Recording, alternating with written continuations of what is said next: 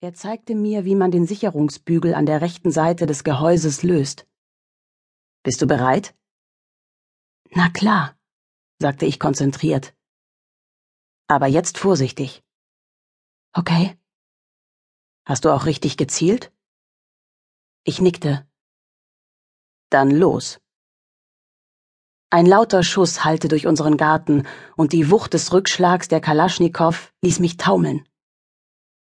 Bravo, sagte mein Vater und grinste unter seinem dunklen Schnauzbart.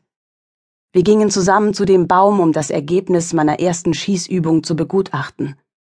Tatsächlich steckte ganz am äußersten rechten Rand ein kleines Eisenstück im Stamm. Die leere Hülse lag ungefähr einen Meter entfernt im Staub. Du bist talentiert, behauptete mein Vater. Mit ein wenig Übung wirst du bald besser sein als deine Mutter. Meinst du? fragte ich aufgeregt. Er strich mir zärtlich über den Kopf. Ja, du musst es nur ein paar Mal üben, dann geht es ganz einfach. Ich werde eine Zielscheibe für dich im Garten aufhängen. Du wirst sehen, mit der Zeit verlierst du auch die Angst vor dem Knall und kannst den Rückstoß besser ausbalancieren. Ich nickte eifrig. Ich war sehr stolz, dass mir mein Vater nun im Alter von 15 Jahren beibrachte, wie ich mit der Kalaschnikow umzugehen hatte. Meiner Mutter und meinem zwei Jahre älteren Bruder Delan hatte er das bereits vor Jahren gezeigt. Meinem zwei Jahre jüngeren Bruder Serhat hingegen noch nicht. Es war ein klares Zeichen dafür, dass er mich für erwachsen hielt. Erwachsen genug jedenfalls, um unser Haus und unseren Besitz zu verteidigen, wenn es darauf ankam. Drei Gewehre lagerten in einer Kiste in seinem Schlafzimmer. Eines davon war Vaters Dienstgewehr von der Armee, die anderen beiden hatte er auf dem Bazar erworben. Auch Frauen müssen eine Waffe bedienen können, sagte er. Wenn ich genügend Geld zusammen habe, werde ich noch eine AK-47 kaufen, damit im Ernstfall jeder von uns eine zur Hand hat. Darüber, wie dieser Ernstfall aussehen könnte, verriet Vater nichts. Und mir fehlte noch die Fantasie, ihn mir vorzustellen. Dass Vaters Vorsicht vielleicht damit zusammenhängen könnte, dass wir Jesiden und keine Muslime waren, kam mir damals nicht in den Sinn.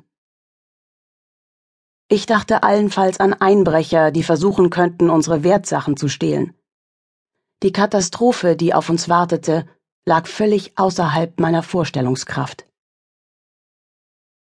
Kapitel 1 Unsere Welt, wie sie einst war. Wir wohnten damals in Küdjö, einem Dorf, das in der Ebene südlich des nordirakischen Sindschar-Gebirges liegt. Es hatte 1700 Einwohner. Im Frühling erstrahlt die Landschaft dort in allen nur erdenklichen Farben des Regenbogens. Rings um das Dorf erblühen dann die zahlreichen Bäume, Blumen und Gräser, durch die die Hirten ihre Ziegenherden trieben. Im Sommer lässt die Hitze dann alles wieder vertrocknen, so dass die Pflanzen verdorren.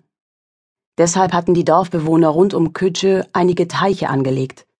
Mit ihnen bewässerten wir unsere Felder und auch unseren Garten, der von einer hohen Mauer umschlossen wurde, mussten wir täglich gießen. Das zählte zu meinen Aufgaben. Morgens und abends nahm ich den großen Schlauch, drehte den Hahn auf unserer Terrasse auf und bespritzte alle Pflanzen mit Wasser.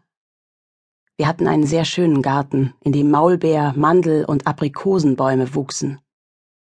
Und in ihrem Schatten gedieh auch das Gemüse, das meine Mutter anpflanzte. Zucchini, Lauch, Auberginen, Kartoffeln, Zwiebeln, Salat und Kohlköpfe. Rund um die Terrasse unseres Hauses blühten verschiedene Rosensorten, die besonders abends einen betörenden Duft verströmten. In der warmen Jahreszeit hielten meine Mutter, meine jüngeren Brüder Serhat, Chiwen, Kenwar und ich uns fast ständig in diesem kleinen Paradies auf. Aber auch mein Vater und mein älterer Bruder Delan genossen die Ruhe und die Frische hier, wenn sie nicht gerade arbeiteten. Das Haus selbst war einstöckig und zählte fünf Räume. Eine Küche, ein Wohnzimmer, das Schlafzimmer meiner Eltern, das meiner vier Brüder und meines. Als einzige Tochter der Familie hatte ich das Recht auf mein eigenes kleines Reich. Trotzdem bedauerte ich es oft, keine Schwester zu haben. Ich hätte das Zimmer sehr gern mit ihr geteilt. Immerhin durfte ich, so oft ich wollte, meine Freundinnen zu mir nach Hause einladen. Meine Freundin Evan und meine Cousine Nura kamen häufig zu Besuch. Nura und ich gingen in dieselbe Klasse.